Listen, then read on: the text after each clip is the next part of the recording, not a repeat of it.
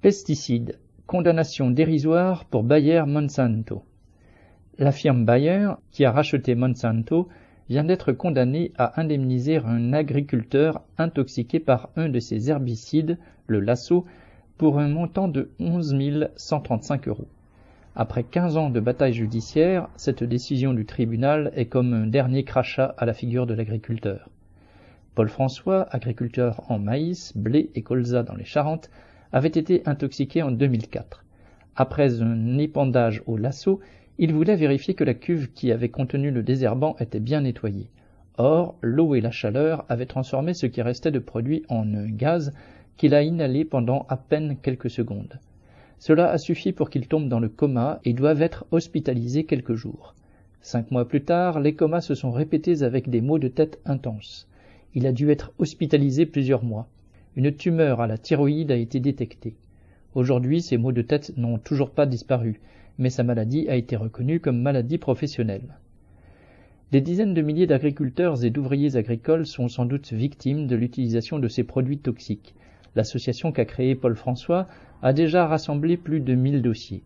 Comme l'agriculteur l'explique bien, il avait commencé à travailler dans les années 1970 sans produits chimiques. À l'époque, le désherbage se faisait par un travail manuel, difficile, et les herbicides chimiques étaient apparus comme une vraie solution. Cela aurait pu être le cas si les produits commercialisés l'avaient été avec précaution, mais les firmes et les organismes sanitaires censés les contrôler ont laissé passer des poisons en les couvrant de leur autorité. Quand Bayer a racheté Monsanto, les dirigeants du groupe ont annoncé publiquement qu'ils avaient provisionné des milliards de dollars pour faire face à tous les procès intentés par les victimes de l'utilisation des herbicides et pesticides toxiques, dont le lasso et surtout le fameux Roundup contenant du glyphosate. Ces moyens financiers énormes ont permis aux firmes de payer des armées d'avocats pour ne pas avoir à assumer les dégâts sanitaires causés par leurs produits et pour pouvoir continuer à les produire et à les vendre.